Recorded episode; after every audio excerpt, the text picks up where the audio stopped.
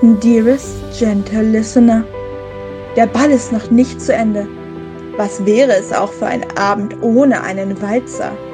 Gerade dieser intime Tanz eignet sich doch großartig, um Pläne zu schmieden und Vereinbarungen zu treffen. Vor allem, wenn ein begehrter Duke und eine verzweifelte junge Dame die Tanzfläche betreten. Yours truly, Lady Whistledown.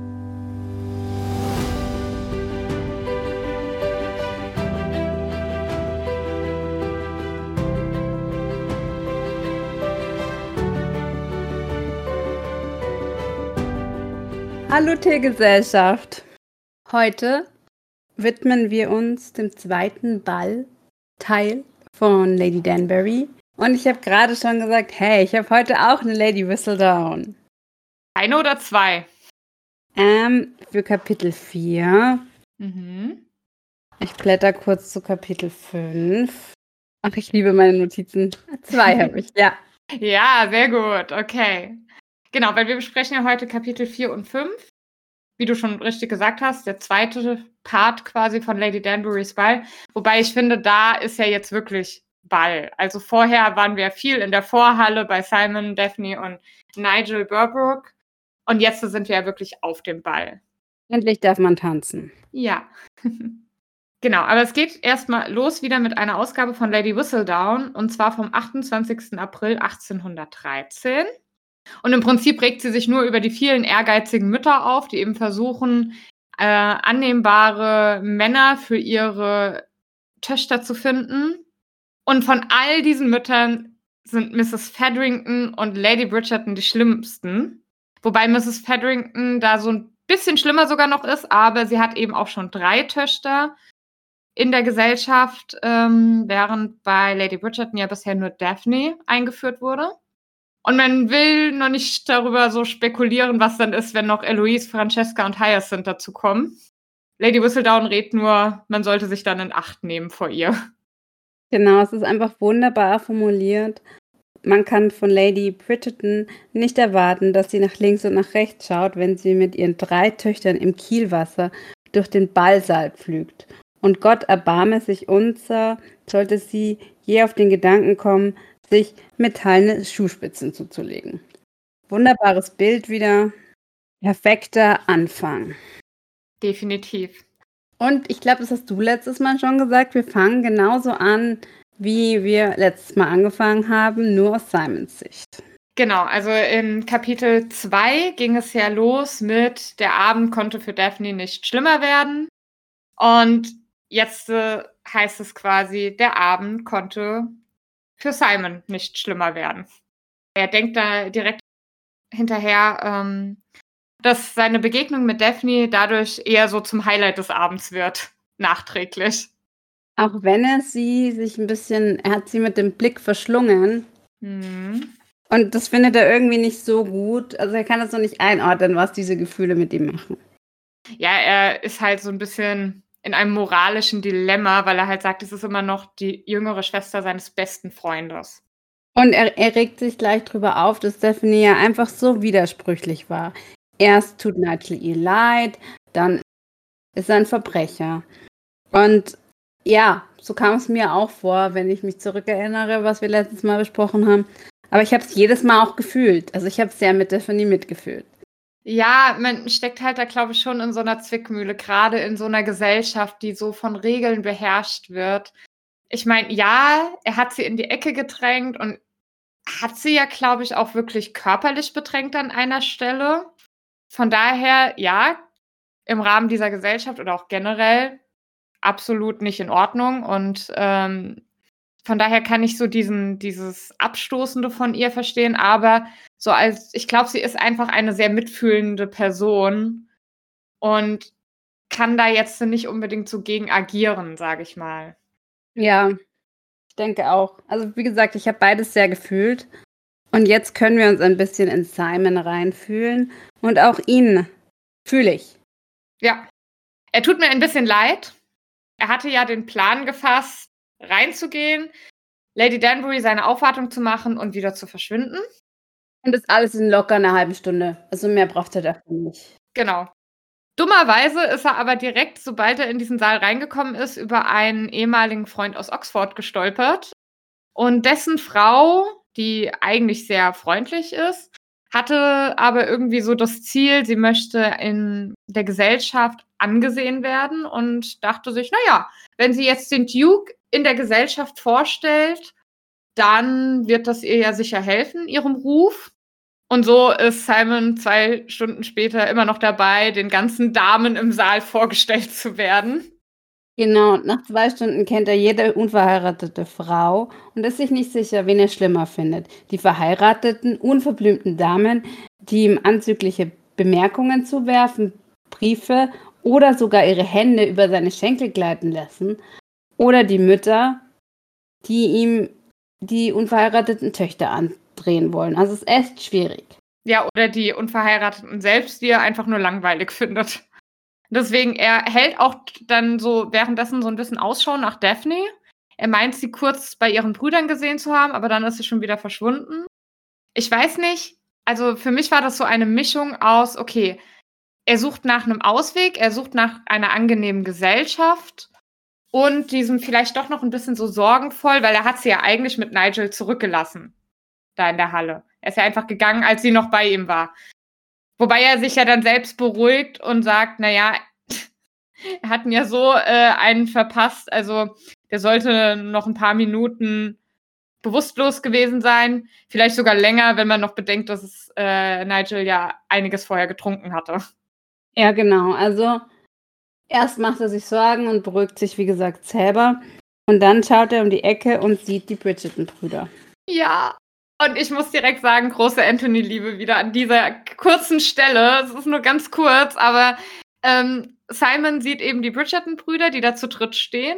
Und sie wurden natürlich genauso belagert wie er, zumindest fast, weil anscheinend ähm, hilft es ihnen so ein bisschen oder ist, ja, ist es so ein bisschen wie so eine Art Sicherheitsbereich, wenn die zu dritt da stehen, weil dann halt die Leute sich doch nicht ganz so nah an die Rand trauen. Ich meine, es wird ja beschrieben, dass die drei relativ groß sind und äh, sehr beeindruckend. Und ähm, Simon wirft ihnen dann so ein bisschen einen, ja, genervten Blick zu. Deutsch ist es ein wütender Blick. Wütender? Okay, hier steht Irritated Skull. Mhm. Kannst jetzt so oder so übersetzen. Und Anthony sieht das und prostet ihm einfach erstmal mit seinem Weinglas zu, ohne da irgendwie groß ähm, oder ja, ohne ihm da irgendwie groß zur Seite zu springen. Und dann äh, nickt er noch so zu äh, Simons Seite und Simon dreht sich rum und wird direkt von der nächsten Familie belagert. Und das sind in diesem Fall die Featheringtons. Ja, leider gleich die Featheringtons. Und ja, letztendlich werden alle Kinder, alle Mädchen vorgestellt, auch noch erzählt, dass es ein Mädchen gibt, das jetzt noch nicht mit darf auf die Festivitäten. Und zu allem Überfluss ähm, hat sie auch noch den alten Hugh kennengelernt. Ja. Bevor wir vielleicht mal ganz kurz, weil wir haben noch nicht so viel über die Featheringtons gesprochen. Wir, also jetzt hier treffen wir erstmal auf die Mutter, das ist Portia Featherington. Und ihre drei Töchter, Prudence, Philippa und Penelope. Felicity, das ist eben die zehnjährige Tochter, die ist noch zu Hause geblieben. Die ist einfach noch zu jung für so eine Veranstaltung. Und genau wie du sagst, Porsche behauptet zumindest, sie hätte den alten Duke gut gekannt. Ob das wirklich stimmt, weiß ich nicht. Aber genau, das ist so ein bisschen so, wo Simon dann sagt, ah, will er nicht drüber reden. Simon reagiert auf die Ansprache auf seinen Vater sehr reserviert, würde ich jetzt mal gut ausgedrückt behaupten. Mhm. Und das irritiert die Miss Featherington schon sehr. Und sagt, ja, ich wollte auch einfach nur sagen, dass, dass wir sie als Kind schon kennengelernt haben. Ja, genau. Und da wollte ich dich mal fragen, kann das überhaupt sein? Nee, das ist nämlich der Punkt, wo ich sage, ich glaube gar nicht, dass sie den wirklich gekannt hat. Vielleicht hat sie den auch mal auf Gesellschaften so aus der Ferne gesehen, aber der hat ja seinen Sohn ewig lang ignoriert. Wo soll die den kennengelernt haben? Also es macht gar keinen Sinn. Unseres Wissen entsprechend macht das keinen Sinn, ja. Ja, Simon fühlt sich auf jeden Fall wie ein preisgekrönter Zuchthengst. Ich finde diesen Ausdruck wunderbar. Und letztendlich denkt er sich, naja, Sehen eigentlich ganz schön aus, nur ihre Kleider sind nicht so schmeichelhaft. Ja, ähm, ich finde generell jetzt diesen ganzen Absatz, wo es dann mehr um die Schwestern geht, finde ich total spannend. Also sie werden nochmal ein bisschen beschrieben, wie du sagst, genau. Prudence und Philippa werden eher schon so als schon schön bezeichnet. Bei äh, Penelope sagt er auch, na, sie hat halt noch so ein bisschen dieses kindliche, dieses Babyfett, Ja. sage ich mal. Und genau, die Farben stehen ihr überhaupt nicht, die da ausgesucht wurden. Und ich fand aber dann mega cool, wie Simon reagiert, weil er geht ja dann her und ähm, nee, Portia geht ja dann her und preist so ihre Töchter an, sagt halt, ja, Prudence ist total gut auf dem Pianoforte. Äh, Philippa ist eine wunderbare Malerin. Und dann fragt er, okay, und Penelope? Weil er wahrscheinlich schon so ein Gefühl hat, dass die so ein bisschen zurücksteht. Und selbst die Mutter ist dann so, naja, Penelope ist halt Penelope. Wo du halt auch schon denkst, oh, was für eine Mutter, dass sie nichts Gutes zu ihrer eigenen Tochter sagen kann. Lustig finde ich, dass er sich dann gleich im Kopf notiert, niemals zu einem musikalischen Abend im Hause Featherington zu gehen. Mhm. Ich schlau, sehr schlau. Und dann entscheidet er, falls er mit irgendjemandem tanzen muss, dann mit Penelope. Die hat es am ehesten verdient. Ja, und das fand ich so toll. Also, Ja. dass er da halt auch sieht, dass Penelope sich dort auch überhaupt nicht wohlfühlt und dann sagt, okay, wenn ich mit einer von diesen drei Töchtern tanzen muss, dann mit Penelope. Und ich mag das einfach total.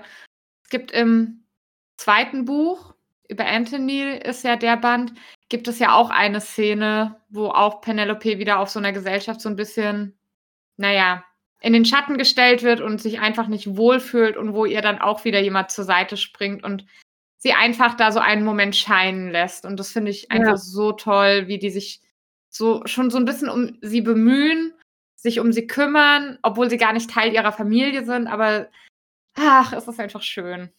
Ja, und das ist halt empathisch. Ja, total. Und dadurch auch sympathisch.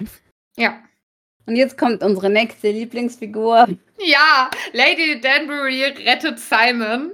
Ähm, sie kommt nämlich dazu und beschwert sich, dass er ihr ja noch nicht seine Aufwartung gemacht hat. Und er erklärt, naja, sie war beschäftigt, als er gekommen ist, und dann hatte er noch nicht wirklich Zeit gehabt. Ja, und, Und- sie fängt halt erstmal an und ähm, geht zu Lady Feathering, zu Miss Featherington und meint, belästigen Sie etwa den Duke? Perfekter Genau. Einstieg. Ja. Also die nimmt halt auch wieder kein Blatt vor den Mund, ähm, weil Simon winkt dann ab und sagt, ja, natürlich belästigen die mich nicht, so wie es die Höflichkeit gebietet. Und dann schaut sie ihn auch nur an und sagt auch, Lügner. Ja. Also so völlig offen. Und äh, ver verjagt dann quasi Mrs. Featherington.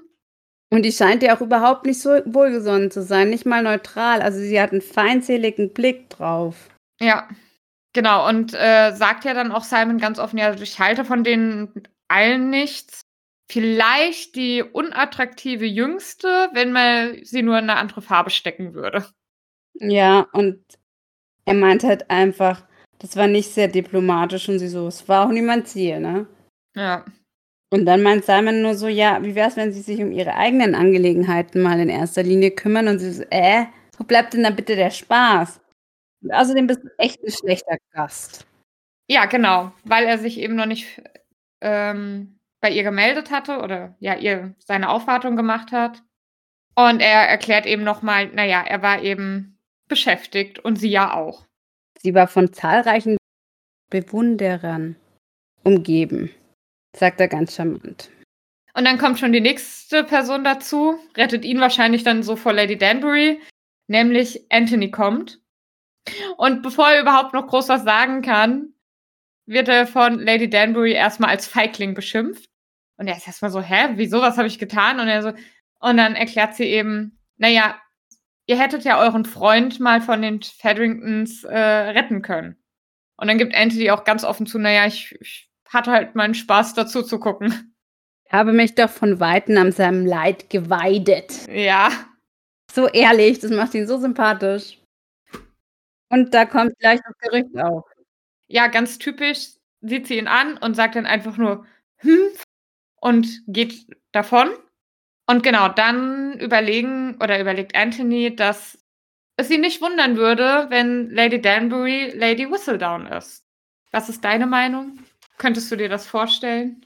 Es ist halt immer so die Frage, vor allem beim ersten Lesen so, das Argument, ähm, ist sie aus dem Tor oder nicht? Und das haben ähm, die beiden ja schon diskutiert, Daphne und ihre Mutter. Und ich konnte mir ganz lang vorstellen, dass sie nah am Tor ist, aber nicht vom Tor. Ja, also für mich war eigentlich relativ schnell, oder ich habe mir relativ schnell gedacht, dass sie schon Teil der Gesellschaft sein muss, weil die berichtet ja über alle möglichen Events. Und als Dienstmädchen oder als äh, selbst als Zofe oder so, ähm, du bist ja, die, die Zofen auch unter den verschiedenen Haus oder die Diener unter den verschiedenen Haushalten reden bestimmt auch miteinander und erzählen sich Dinge. Aber das ist ja immer so, also die Kolumne kommt ja immer relativ schnell dann zu dem Ereignis. Und ich glaube schon, du musst dann wirklich dabei gewesen sein. Und als Dienstbote oder Zofe oder wie auch immer aus dieser Gesellschaft bist du halt immer nur so bei den Events von deinem eigenen Haus dabei, aber nicht bei allen anderen. Ja. Ja, ich finde die Idee, dass es eben eine Witwe oder eine alte Matrone ist, auch einfach irgendwie voll gut. Ja. Jemand, der nicht im Mittelpunkt steht, aber alles mitbekommt. Ja. Aber Anthony sagt das so. Simon meint nur, ach, das Klatschweib und weiter gehen sie da nicht drauf ein. Nein. Sondern Anthony muss nochmal grinsend anmerken, ich habe gesehen, du hast dich mit einer Reihe sehr anständiger Damen unterhalten.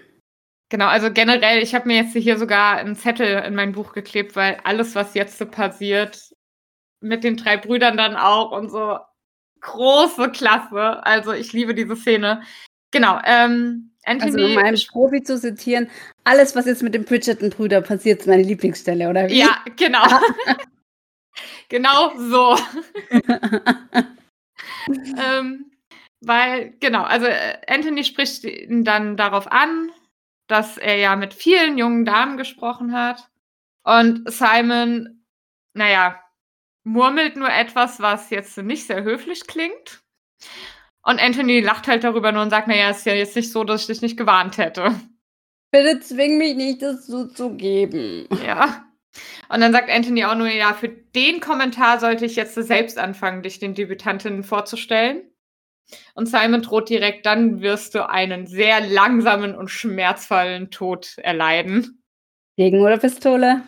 Gift. Definitiv Gift. Ich habe so leichte Foreshadowing-Gefühle. Maybe. Ähm, genau. In der Zeit, wo sie diese Unterhaltung führen, sind sie nämlich durch den Saal gelaufen und kommen in die Ecke, wo äh, Benedict und Colin stehen. Und denen wird jetzt äh, Simon erstmal vorgestellt. Benedict kennt er wohl schon so ein bisschen von Eton oder hat ihn dort zumindest schon mal gesehen. Naja, er ist die ersten drei Monate auf Schritt und Tritt gefolgt. Das stimmt gar nicht. Das sieht Benedikt ein bisschen anders. Ja. Ähm, genau, und Colin kennt er noch nicht so. Colin war ja auch lange auf Reisen und darüber unterhalten sie sich dann auch, dass sie sich da mal, oder ja, sie sprechen darüber, dass sie sich mal näher darüber unterhalten wollen, über ihre Reisen, weil ja gerade auch Simon von einer großen Reise zurückkam, die aber eben nicht nur Europa umfasst hat, sondern ja die halbe Welt. Und ich finde es so schön, Simon bemerkt ein mutwilliges Glitzern in den Augen des junges, jungen Mannes und musste das Lächeln einfach erwidern. Ja. So fühle ich Curlin eigentlich immer. Mm, ja. Und zu dem nächsten Rest dieser Seite steht bei mir nur Colin-Liebe. genau, weil es wird halt nochmal ein bisschen auf seine Rolle eingegangen, die er in der Familie hat, beziehungsweise sein, also seine Rolle in der Geschwisterreihung. Mhm. Und ja, wie der Umgang mit der Mama ist, weil ähm, um die wird es auch gleich gehen. Ja, genau, weil sie sprechen dann auch kurz darüber, ob er Daphne schon kennengelernt hat, weil die ist irgendwie gerade nicht zu finden und dann sagt Colin doch, doch, die ist da hinten und sieht sehr trau oder sehr sehr unglücklich aus. Denn Daphne äh, steht bei ihrer Mutter und bei Lord Macclesfield, genau. Macclesfield, genau. Ja. Ja, und äh, die Mutter belagert quasi Macclesfield so ein bisschen, während Daphne dabei steht. Und dann fangen die Brüder darüber an zu sprechen, dass einer von ihnen eigentlich rübergehen und sie retten sollte, so aus Solidarität heraus. Wir sollten Daphne retten, Ja. meint Anthony. Und letztendlich ist dieses Wir ein bisschen zu unspezifisch. Mhm. Weil sie stehen dann halt da und dann irgendwann geben sie halt zu, naja, sie haben halt Angst vor ihrer Mutter. Und Simon ist so, was zum Teufel ist eigentlich los mit euch? Und alle schauen schuldbewusst da rein und wie du gesagt hast, dann kommt raus. Also für Daphne würden sie es ja schon tun, aber nicht, wenn sie bei ihrer Mutter steht. Ja. Weil Anthony sagt dann auch, naja, wenn ich jetzt äh, versuche, Daphne zu befreien, könnte äh, Mutter mich dafür in ihre Fänge bekommen. Und das will er halt nicht. Genau. Sind einfach abgrundtief feige Brüder. Ja. Und dann kommt, also das ist jetzt so die beste Stelle, finde ich, überhaupt von dieser ganzen Szene. Weil bis dahin hat Simon sich eigentlich sehr gut mit den drei Brüdern verstanden. Jetzt schlägt aber Benedikt vor, hey, wieso gehst du nicht rüber und rettest sie Hastings? Oder ihr? Ähm, und dann sagt er, naja, es wäre jetzt vielleicht nicht so ganz korrekt, weil wir wurden ja noch nicht offiziell vorgestellt. Und dann sagt Anthony nur noch so, ach Quatsch, das macht nichts, du bist ein Duke, unsere Mutter wird darüber hinwegsehen. Und dann versucht er sich da noch ein bisschen rauszureden und sagt dann irgendwann so, außerdem hat eure Schwester gesagt. Und in dem Moment 180 Grad Wende. Die drei Brüder, die ihn eben noch sehr amüsant fanden und sich gut mit ihm verstanden haben, aktivieren einmal komplett den Beschützermodus. Alle bei Bridgerton-Köpfe fuhren zu ihm herum. Simon hatte sich verplappert. Übel verplappert. Ja, Geil. weil Anthony dann direkt, du hast Daphne getroffen und Benedikt fragt dann auch, ja, warum hast du das nicht erwähnt? Und selbst Colin, der ja die ganze Zeit eigentlich am Lächeln ist und immer dieses Funkeln in den Augen hat, wird sehr ernst plötzlich und fragt, ja, warum? Warum? Und für Simon wird an dieser Stelle klar, warum Daphne noch nicht so viele Anträge bekommen hat. Dieses angriffslustige Trio würde jeden Bewerber abschrecken, der nicht entschlossen oder sehr dumm war. Letzteres traf jedoch auf Nigel Bearbrook zu. Ja, So steht es bei dir. ja. Weil bei mir steht es ähnlich, aber ich mag äh, meinen Satz ein bisschen mehr, weil da steht halt auch, äh, das belligerent trio would scare off all but the most determined or stupid of suitors, which would probably explain Nigel Burbrook.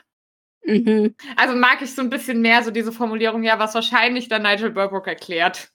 Ja, letztendlich baut er dann nämlich die Geschichte. Er hat sie zufällig auf dem Gang getroffen und anhand ihrer Haare hat sie den, der Fam- Familie zugeordnet. Ähm, und es leuchtet auch allen ein, weil er war sehr, sehr nah an der Wahrheit. Anthony sagt, da muss sie vor Bearbrook geflohen sein. Und dann sprechen sie über Bearbrook und ich, Anthony hat damit wohl eine Erklärung, mit der er sich abfinden kann. Ja, also Anthony sagt dann, ja gut, das erklärt dann alles und wird dann wieder so zum besten Freund. Und Benedikt ist da aber immer noch so ein bisschen so, hm, es erklärt alles, bis auf warum er es bisher nicht erwähnt hatte. War halt keine Gelegenheit da. Ja. Und es wird ja eine unmögliche Zeit in Anspruch nehmen, ähm, allen Geschwistern von Anthony vorgestellt zu werden. Und Colin sagt dann nur, naja, im Moment sind ja nur zwei von uns da.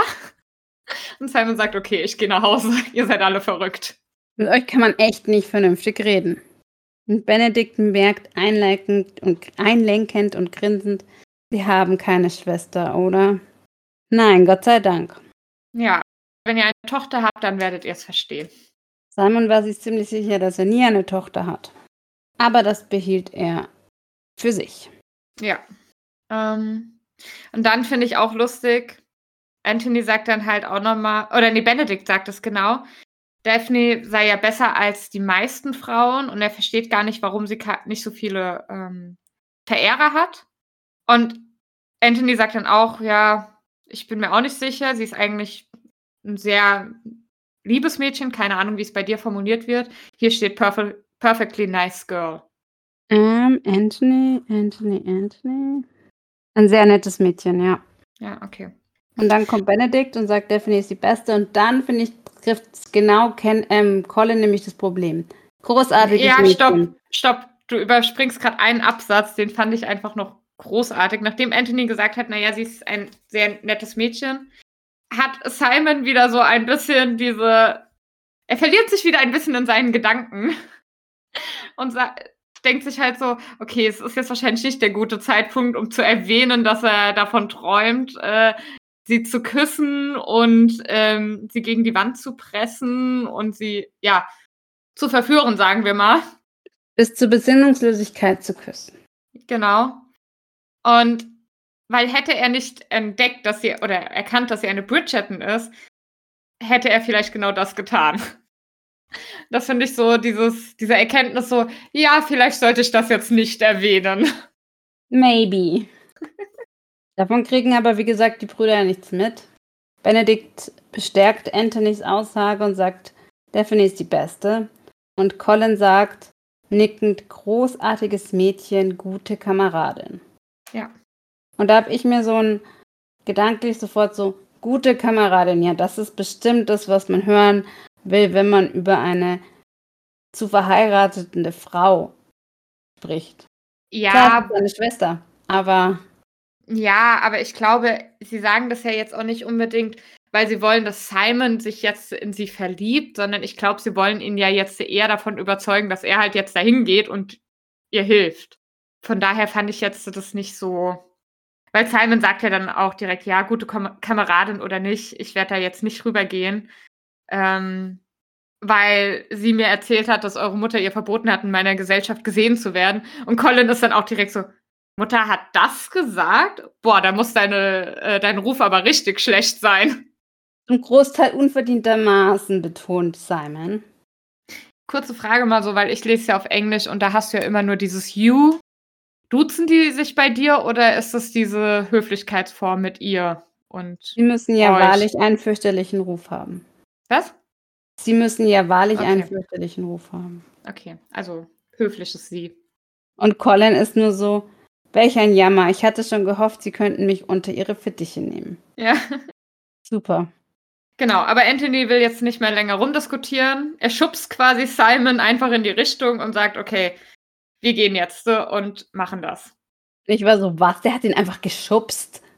Ja. Was? Ja, ich gehe mal von aus, so ein kleiner kameradschaftlicher, aufmunternder Schubser. Komm, wir machen das jetzt. Also hier steht, Anthony bohrt seine Faust in den Rücken von Simon und schubst ihn. Ja, steht bei mir Bohren. auch. Also, ich glaube nicht, dass er da viel Kraft ausgeübt hat, aber trotzdem ist es ein sehr unangenehmes. Er konnte okay. nichts anderes, als sich schubsen zu lassen. Also bohren steht ja jetzt bei mir natürlich nicht. Bei mir steht Anthony's fist found its way to the small of Simon's back and he started to propel him forward. Also eher so ein Vorwärtsschieben eigentlich. Aber mit der Faust und nicht mit der flachen Hand. Ja. Also. naja, aber mal ganz ehrlich, also Simon ist ja genauso groß oder größer als Anthony und wenn der auch schon so groß ist, ich glaube, du musst dann einfach ein bisschen mehr Kraft aufwenden, was du mit einer flachen Hand halt nicht so gut machen kannst. Flachen Hand ist dann halt mehr Geste als. Ja. Ja, auf jeden Fall kommen sie dann bei Mutter an. Mhm. Und Anthony dann auch so, ja, ich habe dich gar nicht, ich habe dich den ganzen Abend nicht gesehen. Was für ein Zufall. Er hat sich ja auch nicht vor ihr versteckt oder so.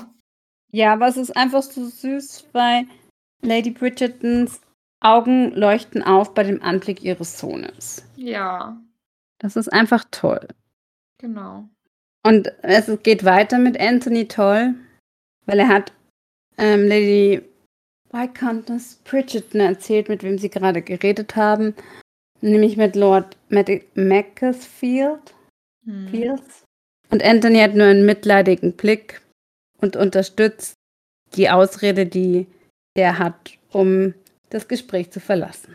Ja, vorher gibt es aber auch noch, oder generell während dem Gespräch, was jetzt folgt, habe ich mir noch aufgeschrieben, nonverbale Kommunikation at its best zwischen Simon und Daphne. Es ist so großartig, ähm, weil Daphne sieht ihn halt an und Simon ähm, schüttelt dann nur ganz, ganz leicht den Kopf quasi so nach dem Motto, ich habe denen jetzt nicht erzählt, was passiert ist. Und dann nickt sie ganz leicht und Genau, zwischendurch gibt es dann immer so ein bisschen so diese herausfordernden Blicke zwischen denen, so nach dem Motto, na, willst du jetzt was dazu sagen oder nicht? Spielst du mit? Ja.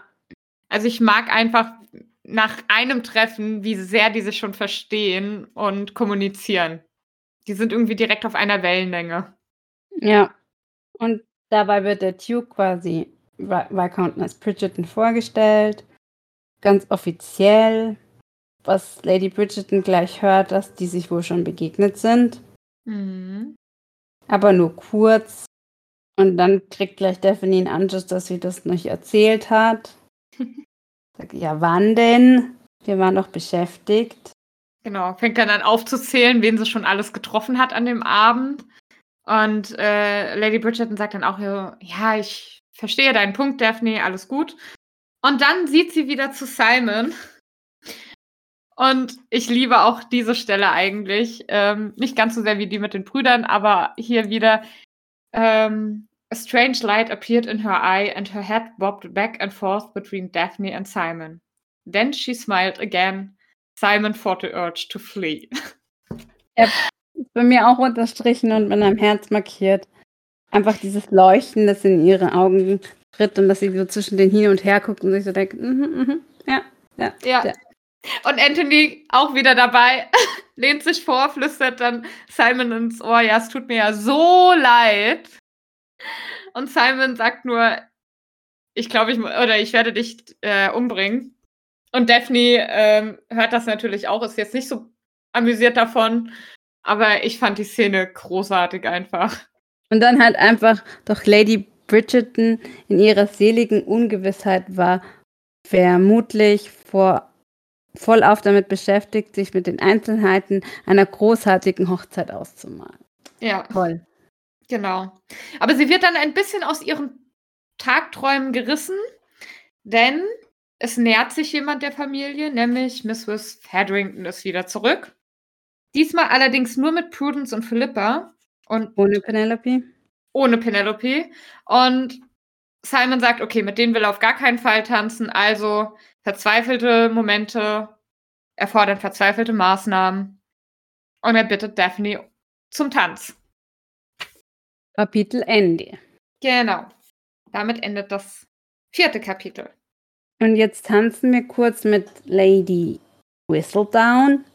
Genau. Und die ist dann vom 30.04.1813 und berichtet über diesen Ball von Lady Danbury. Also können wir davon ausgehen, dass der Ball am 29.04.1813 stattgefunden hat. Stimmt. Und sie sagt schon mal, wenn man nicht auf diesem Ball war, sollte man sich schämen, weil man hat auf jeden Fall was versäumt. Und es wird Daphne erwähnt, die das Interesse des jüngst heimgekehrten Duke of Hastings erregt hat. Genau. Und Lady Bridgerton muss ja jetzt sehr erleichtert sein, dass Daphne ähm, wohl schon mal gut versorgt sein wird. Und da geht es ja auch noch mal so ein bisschen zurück auf das, was wir eben am Eingangs schon bei der Lady Whistledown gesagt hatten, dass ja jetzt noch drei Töchter im Hause Bridgerton ausstehen, die noch in die Gesellschaft eingeführt werden und man sich den Horror vorstellen muss, der dann noch auf die Society zukommt, wenn Lady Violet die versucht zu verheiraten. Naja, mit den metallenen Zuspitzen, wir wissen es. Ja.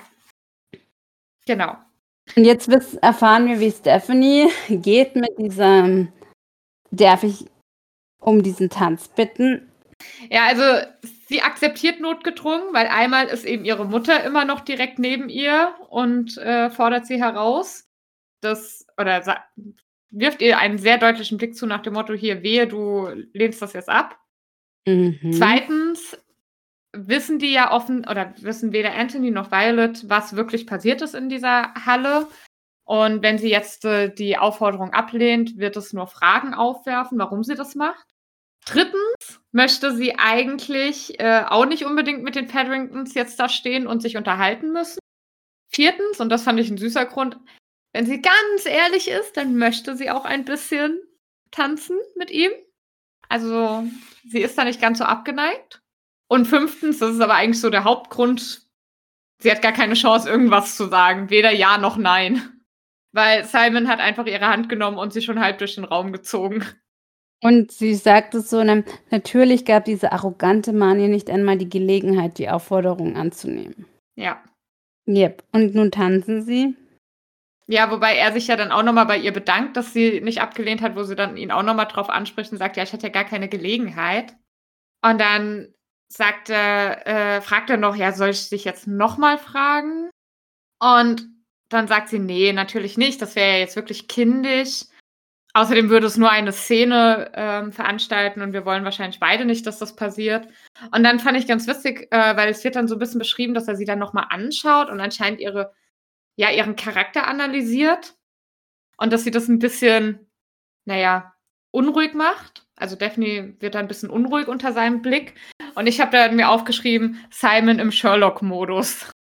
Also wird ja auch immer so der Blick von Sherlock Holmes beschrieben. Ja. Wenn der irgendwas analysiert, dass das dann immer so ein bisschen, ja. Bei mir steht gar nicht, dass es ihr unangenehm ist, sondern dass sie es sehr anmaßend von ihm findet. Okay, weil hier steht Daphne found the experience somewhat unnerving. Das ist im Deutschen mit anmaßend übersetzt worden. Das, was du jetzt beschrieben hast, ist bei mir, ähm, also diese Unterhaltung, weil dieses Muster verfolgt sich ja eigentlich der ganzen Tanz durch. Und ich finde es einfach toll, wie die zwei sich unterhalten. Ja. Also dieser Stil ist super. Wir erfahren, dass es eine Sondergenehmigung braucht für den Walzer. Mhm, das habe ich mir auch nochmal aufgeschrieben. Vielleicht zur Erklärung dazu mal. Ähm, weil das habe ich natürlich ein bisschen recherchiert auch mit den historischen Tänzen. Also generell mal meine Empfehlung, schaut vielleicht mal auf YouTube oder so, ob ihr da ähm, Videos zu findet zu historischen Tänzen. Seid ein bisschen vorsichtig. Das, was ihr in der Bridgerton-Serie seht, sind nicht die historischen Tänze. Das sind choreografierte Sachen, die extra für die Serie ähm, gemacht wurden. Das hat nichts mit den wirklichen historischen Tänzen zu tun. Aber man findet trotzdem einige davon und es ist halt eigentlich so, dass du diese historischen Tänze ganz oft eben in einer Gruppe tanzt, ähm, meistens von vier Leuten. Da stehst du dann in einer Reihe oder in einem Kreis und tanzt dann eben diese Schritte. Berührt wird sich meistens dann nur an den Händen, wenn überhaupt. Manchmal wird das auch nur angedeutet, dass man die Hände nimmt und äh, man berührt sich aber gar nicht wirklich. Und der Walzer, das war halt dann so ein Tanz, da hat sich das geändert. Also es gab zwar vorher auch schon immer mal, dass auch mehr Berührung da war beim Tanzen, aber gerade beim Walzer war dann halt wirklich, wo es dann anfing mit dieser, ich sag mal, klassischen Tanzhaltung, die man heute auch noch kennt, wo man sich halt länger berührt hat, enger zusammengestanden hat und deswegen war das dann damals so, dass ähm, der Walzer als sehr aufsehenderregend erstmal galt und eben junge Damen erstmal die Erlaubnis brauchten, dass sie den tanzen dürfen. Mhm. Ich musste gerade an Aschenbrödel denken, weil die tanzen dann nämlich nur so, wie du es davor beschrieben hast. Mhm, genau. Ja. Bei Aschenbrödel, äh, also Drei Haselnüsse für Aschenbrödel, der alte Film, da ähm, sieht man das eigentlich ganz schön. Da müssen sie halt wirklich ne, eigentlich alle eine Choreografie können, damit sie da tanzen können, ne? Ja. Also es sind wirklich festgelegte Tanzschritte gewesen. Ähm, wo man das eigentlich auch relativ gut sieht oder wo sie es auch relativ gut historisch gemacht haben, ist beim Film Stolz und Vorurteil mit Keira Knightley und Matthew McFadden. Da sind auch ähm, sehr gute Tanzszenen, wo man das schön sehen kann.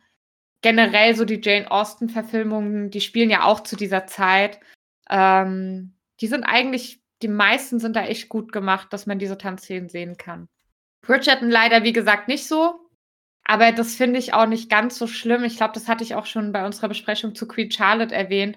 Dadurch, dass die ja auch die moderne Musik covern, finde ich es völlig in Ordnung, da zu sagen, okay, wir haben auch eine moderne Choreografie, die einfach nur so ein bisschen altertümlich anmutet. Ja, aber es ist eine wichtige Information, dass eben, wie das damals abgelaufen ist und alle, die sich denken, hä, wieso brauche ich eine Genehmigung für den Walzer, ja. wissen jetzt Bescheid. Ja. Also wir hatten ja auch schon mal drüber gesprochen, vielleicht machen wir auch tatsächlich einfach nochmal eine Sonderfolge so zur Etikette und dann können wir auch nochmal auf Thema Ball und Tänze und so eingehen. Ja. Ähm, wenn wir irgendwann dazu kommen. Vielleicht zwischen den Büchern mal oder wenn es sonst halt einfach ausgeht. Genau. Ja, aber die beiden tanzen jetzt erstmal. Und es dauert auch eine komplette Runde, bevor Daphne wieder das Wort ergreift. Und zwar auch einfach, weil sie den Tanz so genossen hat. Simon kann offensichtlich sehr gut tanzen.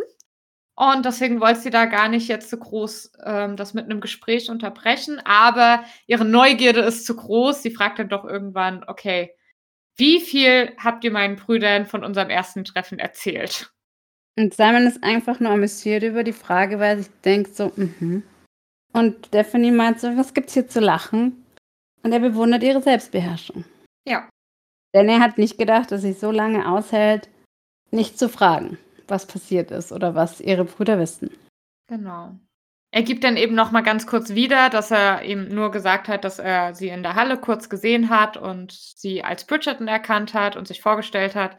Und sie ist dann noch so ein bisschen so, ha, glaubt ihr wirklich, die haben das euch geglaubt? Und dann sagt er, ja, doch, ich denke schon. Und Daphne wird ein bisschen rot, als er eben sie relativ gut getroffen hat mit diesem, ihre Selbstbeherrschung bewundere ich. Er hat sie wohl durchschaut. Ja. Genau. Und dann kommen sie dazu, dass es eigentlich ja auch nicht wirklich was zu verbergen gibt, weil sie haben ja nichts Schlechtes getan. Nigel ist der Schurke in dieser ganzen Eskapade. Und dann überlegen sie kurz, ob er da noch draußen liegt. Und dass es ihnen eigentlich auch egal ist und sie es gar nicht herausfinden wollen. Ja. Und dann kommen sie darüber, dass sie ähm, sich austauschen wollen, wer den schrecklicheren Abend hatte. Ja, Wettbewerb, wessen Abend schlimmer war. Wobei Daphne da jetzt gar nicht so viel zu sagt, sondern vor allem Simon sich beschwert über seinen Abend und äh, ja, dass er ja so viele äh, Frauen treffen musste und wie schlimm er das alles findet. Und sie lacht darüber eigentlich nur.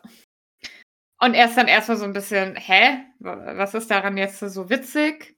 Und dann sagt sie, naja, es tut ihr ja leid, aber sie macht das ja jetzt schon ähm, für zwei oder seit zwei Jahren durch. Und deswegen fällt es ihr da schwer, Mitleid zu empfinden, wenn er es bisher nur einen Abend lang durchstehen musste. Ja, auf jeden Fall. Und dann finde ich auch großartig, ähm, weil sie beschwert sich dann ja auch so ein bisschen darüber, wie anstrengend so ein Abend dann immer ist und er dann, ja, warum heiratest du nicht einfach und beendest dieses Leiden? Und dann schaut sie ihn an und meint, äh, war das jetzt äh, deine, war das jetzt die Frage? War das jetzt ein Antrag? Und Simon ist erstmal völlig geschockt und äh, sprachlos. Und dann sagt sie auch nur, du kannst wieder weiter atmen. Ich habe dich nur ein bisschen veräppeln wollen. Davor hat er schon mal festgehalten, nämlich, dass sein, warte, wie war das? Sein, das Glück der Bridgerton ist mein ganzer Lebenszweck. Hat er davor schon mal gesagt. Und lauter so einzelne Teile, die jetzt in dieser Unterhaltung festgehalten werden, geben ein wunderschönes Bild. Ja. Aber wie gesagt, der Antrag, den sie interpretiert, hat sie nicht wirklich als Antrag interpretiert. Sie wollte ihn nur ein bisschen aus der Reserve locken. Und dann erzählt sie, wessen Antrag sie schon alles erhalten hat. Genau, da haben wir ja auch schon drüber gesprochen. Ähm, Im ersten Kapitel hatten wir ja schon mal das Thema ihrer vorangegangenen Anträge. Und als sie so beschreibt, wen sie da so einen Antrag hatte, merkt Simon, dass er diese Vorstellung, Daphne in einem Arm oder gar in einem Bett von einem anderen Mann zu haben, überhaupt nicht ertragen kann. Ja. Und dann kommt es auch die Frage, ob sie überhaupt heiraten möchte. Eine Frage, die sie sich scheinbar noch nie gestellt hat. Ähm, naja, sie sagt, ich würde schon sagen, dass sie sich die Frage gestellt hat, weil sie sagt ja, natürlich möchte ich heiraten, möchte das nicht jeder. Also für sie ist, steht das überhaupt nicht zur Debatte, weil sie eben auch einfach von einer großen Familie träumt. Sie kennt ja nichts anderes und könnte sich nicht vorstellen, da jetzt allein zu bleiben und keine Kinder zu haben. Ja, aber es, es, es, für mich ist, hat sie die Frage nie gestellt bekommen und erfragt, sondern die Antwort gesellschaftlich erwartet. Also wenn du Kinder haben möchtest, möchtest du heiraten. Natürlich auch da, aber so ein bisschen den Gedanken jemals in eine andere Richtung gehen zu lassen, hat sie, glaube ich, nicht gemacht. Gut, du hast da halt auch nicht wirklich eine große Wahl gehabt. Also entweder du hast geheiratet und hast eine Familie gegründet oder du bist halt als alte Jungfer äh, verblieben und dann warst du aber auch nicht wirklich angesehen in der Gesellschaft und es war halt alles ein bisschen schwieriger. Ja. Ähm, Simon sagt, er möchte nicht heiraten und Daphne hat dazu auch eine sich schon längst durchdachte Antwort. Genau, was, weil er muss ja auch an seinen Titel denken. Wenn er nicht heiratet und keinen Erben zeugt, dann geht der Titel ja einfach an den nächsten Verwandten, an irgendeinen äh, schlimmen Cousin. Und was ich halt einfach krass finde, ist, dass sie einfach so nonchalant sagt, ach, alle Männer glauben, dass sie nicht heiraten werden oder wollen, aber sie werden dann heiraten. Okay, sie weiß, wie die Welt läuft. Ja. Und sie hat einfach ein unfassbares Wissen über Männer. Was ich dann noch ganz schön fand, ähm, wie gesagt, sie erklärt dann auch nochmal, dass sie eben eine große Familie haben möchte, weil sie nichts anderes kennt und nicht allein sein möchte. Und Simon verliert sich wieder ein bisschen in seinen Gedanken, dass er sie eigentlich schon sehr begehrt, aber er möchte eben auch nicht ihre Träume zerstören, weil damit könnte er eben auch nicht leben. Also weil es ja für ihn außer Frage steht, dass er niemals heiraten und auch niemals Kinder kriegen wird, ähm, sagt er dann, okay, er wird sich zurückhalten und wird eben sie jetzt nicht verführen oder so, nur zu seinem Vergnügen, sondern er wird dafür sorgen, dass sie ihre Träume leben kann. Ja, wir haben dann nämlich diesen Themenwechsel, der sehr schnell kommt. Und zwar fragt Simon, ob es das alles wert ist. Ja. Und dann ist sie verwirrt und meint, was? Und sie, er sagt eben, dieses ständige vorgezeigt werden und das zu machen, was ihre Mutter von ihr erwartet. Und darauf folgt eben das, was du gerade beschrieben hast, ähm, was sie sich wünscht. Ich habe darauf da mir aufgeschrieben, das ist das wichtigste Motiv von Daphne, das wir im Buch einfach noch verfolgen werden. Und er merkt eben, dass er sie begehrt, aber er würde alle ihre Träume zerstören, wie du gerade gesagt hast. Und das ist sein sein Motiv, das er nicht quasi erreichen will. Er will ihre Träume nicht zerstören. Und sein Ziel ist es, niemals zu heiraten, nie ein Kind zu zeugen oder eine Familie zu haben. All das, was sie sich wünscht, will er niemals. Und er seid, schweift dabei wohl ab, als er sich das denkt, weil das fällt Daphne ein und fragt, was los ist. Und sie sagt, er sagt, naja, er hat über das, was sie gesagt hat, nachgedacht. Und Daphne stellt ganz schnell fest, so, wieso haben wir uns jetzt so vernünftig eigentlich unterhalten? Wir wollten doch eigentlich herausfinden, wer einen schlimmeren Abend hatte. Hat eine Idee plötzlich. Weil jetzt geht es so langsam darum, ähm, er überlegt so ein bisschen und meint, naja, aber was ist, wenn wir so ein bisschen die Begebenheiten ändern, die hier gerade herrschen? Was ist, wenn jetzt zum Beispiel deine Mutter Daphne nicht mehr so dahinter sich hinten dran klemmt, dich allen vorzustellen und für dich einen passenden Ehemann zu finden. Im Prinzip kommen wir nämlich jetzt zu der Schlüsselszene von dem Kapitel und ich sag mal zu dem Satz quasi überhaupt. We will form an attachment.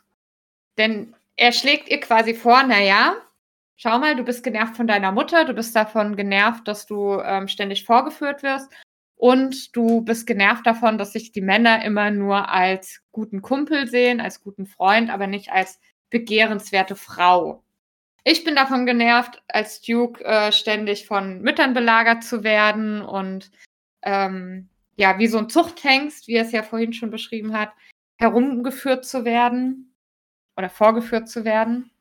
Und wenn wir jetzt einfach so tun, als würden wir Interesse aneinander haben und uns ähm, quasi, ja, also wenn wir jetzt so tun, als würden wir Interesse aneinander haben und quasi er ihr den Hof macht, dann wären die beiden ja erstmal aus der Schussbahn, weil die Mütter würden sehen, okay, er ist vergeben und würden aufhören, ihre Töchter zu ihm zu schicken. Und Daphnes Mutter wäre auch beruhigt, wüsste, okay, ihre Tochter ist versorgt und die Männer würden eben sehen, dass sie ja doch eine begehrenswerte Frau ist.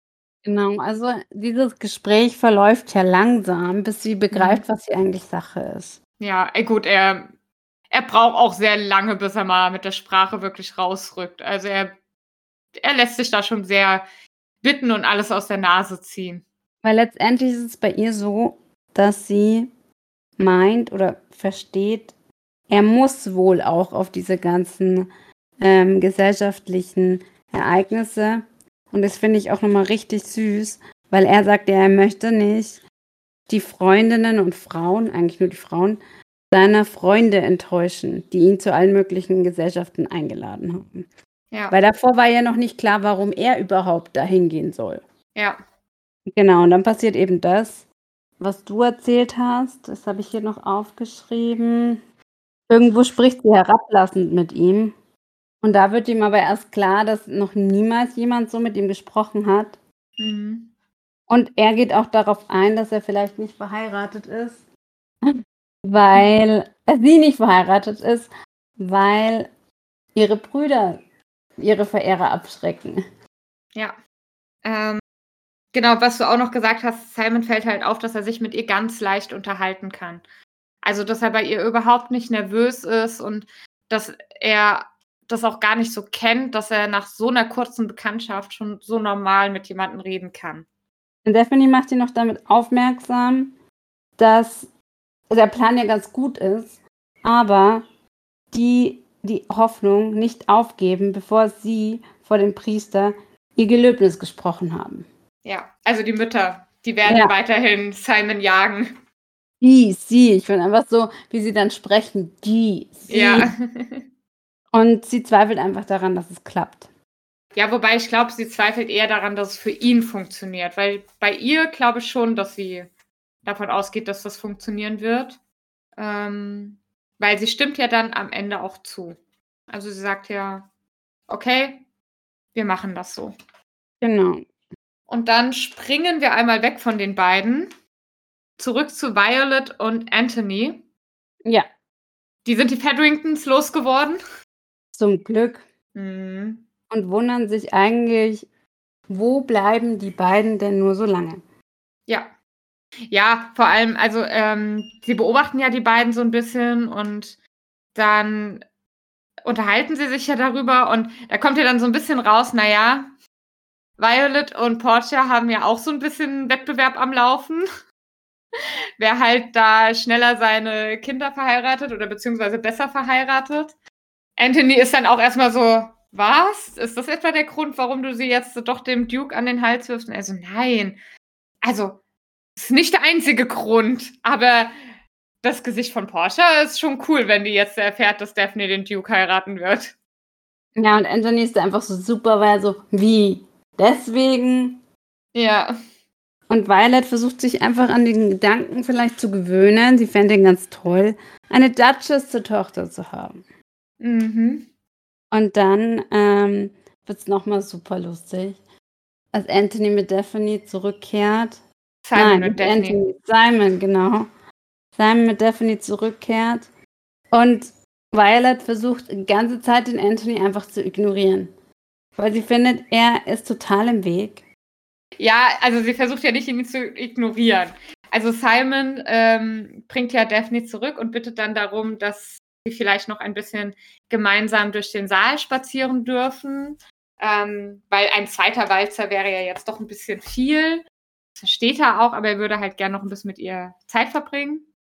Und dann meint Anthony auch nur so, "Ey, ihr seid gerade durch den Saal gelaufen. Also warum? Was, was geht hier vor? Und Anthony ist so voll wieder im Beschützermodus. Ja. Und das ist so, Und- was ich will, wird ist ja eh irgendwie auch nicht mehr relevant. Nee.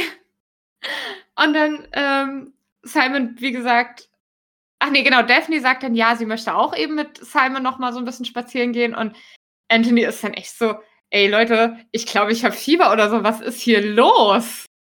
Also der versteht die Welt nicht mehr.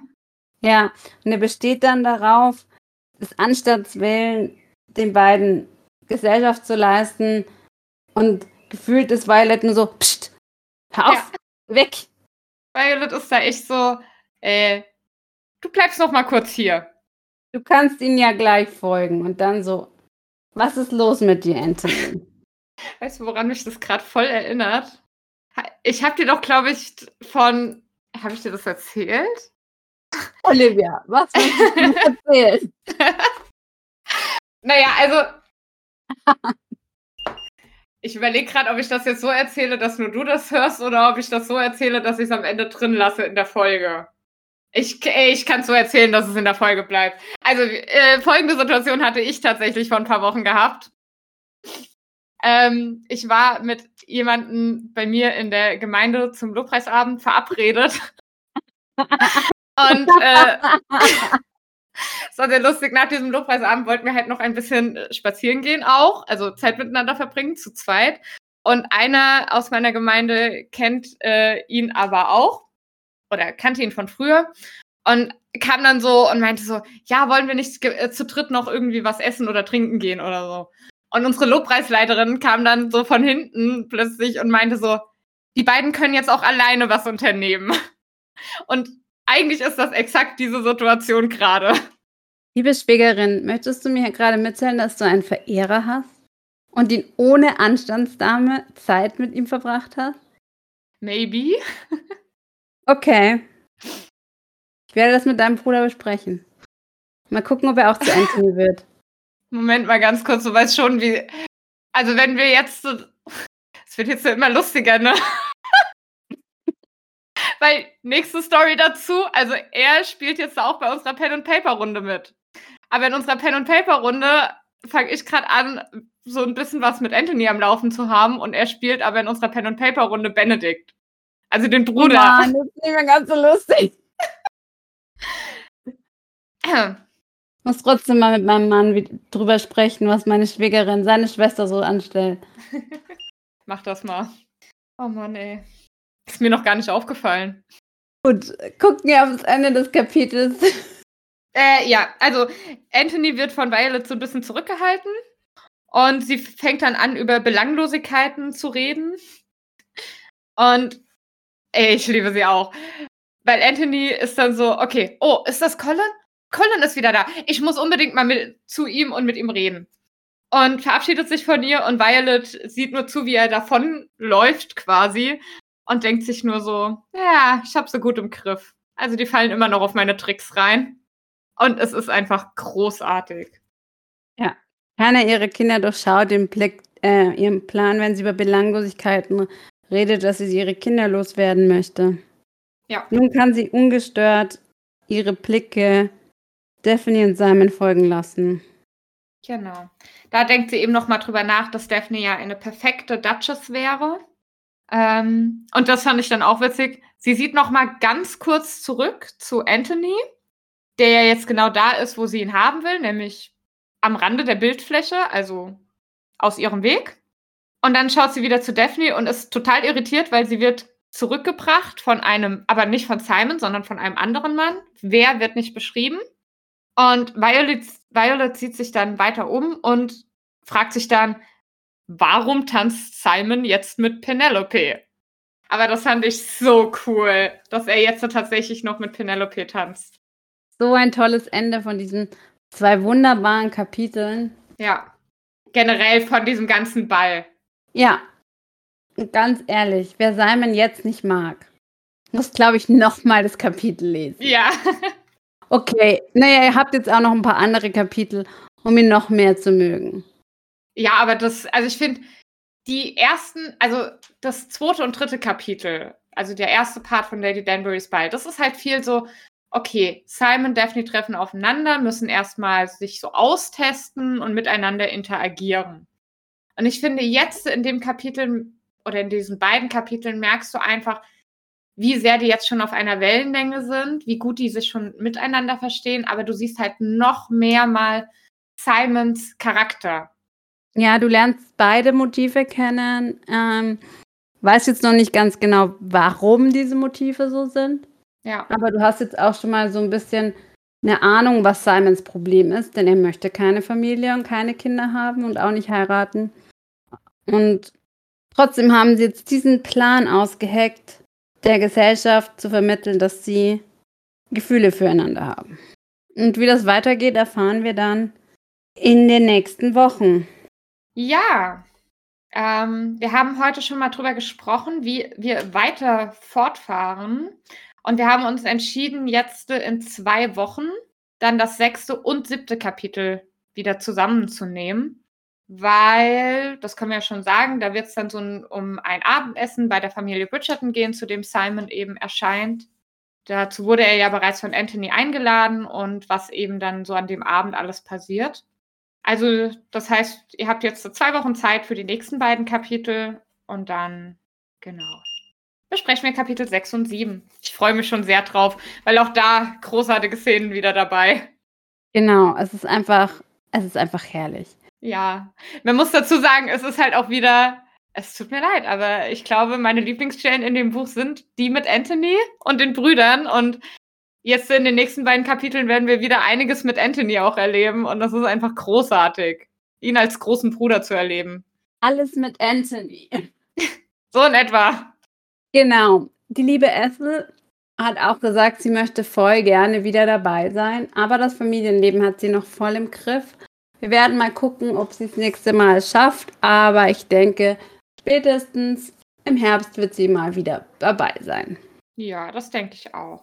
Ich glaube, gerade heute wäre sie sehr gerne dabei gewesen bei diesem Ball, da sie einfach gesagt hat, sie freut sich, wenn unsere Hauptprotagonisten ähm, aufeinandertreffen, was ja jetzt ausgiebig passiert ist. Ja. Gut, möchtest du noch was zum Kapitel loswerden?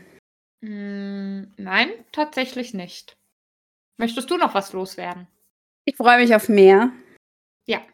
Und von meiner Seite können wir die Tiergesellschaft gerne beenden. Genau. Ähm, schaut auf jeden Fall auch mal auf unseren Instagram-Kanal vorbei, weil dort posten wir auch immer mal wieder Sachen, wenn wir irgendwie über Neuigkeiten stolpern zur dritten Staffel. Das bahnt sich mehr und mehr an. Ja. Ähm, also es gibt ja jetzt auch schon erste Gerüchte, was so die Veröffentlichung betrifft, wann das, wann die Staffel wirklich rauskommen soll. Es wurden schon erste Fotos ähm, gepostet, die findet ihr meines Wissens auch alle noch in unserem Story-Highlight. Gerade mal nach, dass ich jetzt ja. nichts Falsches sage, aber ich glaube, ich habe ein Story-Highlight erstellt für die dritte ja Staffel. Ähm, klar müsst ihr ein bisschen selbst abschätzen, ähm, wegen Spoilern und so. Also ich werde auch immer, oder wir werden immer, wenn, ähm, genau, wenn irgendwas die, die dritte Staffel betrifft, wenn da irgendwelche ähm, Bilder auftauchen oder so, die wir posten, werde ich vorher in der Story immer eines, also werde ich immer eine Story machen mit Spoilerwarnung. Dann könnt ihr immer selbst entscheiden, wollt ihr jetzt die Story gucken und euch damit so ein bisschen spoilern für die dritte Staffel oder wollt ihr es lieber sein lassen? Aber genau, also da könnt ihr gerne vorbeischauen, sobald wir Neuigkeiten mitbekommen. Versuchen wir das dann immer zeitnah dort auch zu posten. Also, um den allgemeinen Podcast das allgemeine Podcast-Ende von jedem Podcast noch mal einzufangen. Folgt uns auf Instagram, ähm, bewertet uns auf Spotify, erzählt euren Freunden eurer Tiergesellschaft von uns. Wir freuen uns. Und falls ihr irgendwas loswerden wollt zu den Kapiteln auf Instagram, jederzeit. Wir freuen uns auf eure Kommentare. Ja, oder auch Privatnachrichten oder so. Gerne immer her damit. Oh, Privatnachrichten auch. Liebe Olivia. Ja, ich finde, Kommentarspalten sind manchmal so ein bisschen. Ja, da kann man halt auch nicht spoilern oder so, ne? Das ist, da muss man mal vorsichtig sein. Eben, deswegen, da muss man vorsichtig sein, dann ist das immer so ein bisschen so, ah, dann sieht das gleich wieder jeder, der auf die Seite kommt. Also wenn ihr einfach irgendwas speziell zu uns loswerden wollt, vielleicht auch zum Podcast ein Feedback geben wollt oder so, dann, wie gesagt, gerne auch über unseren Instagram-Kanal die Privatnachrichten benutzen und dann freuen wir uns einfach von euch zu hören. Oder lesen. Genau. Sonst würde ich sagen, yours truly. Olivia. Und Philomena.